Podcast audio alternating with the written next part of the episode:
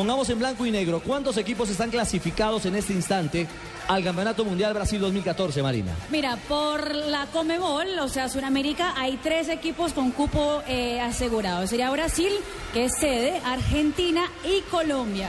Por Asia son cuatro, Japón, Australia, Corea e Irán.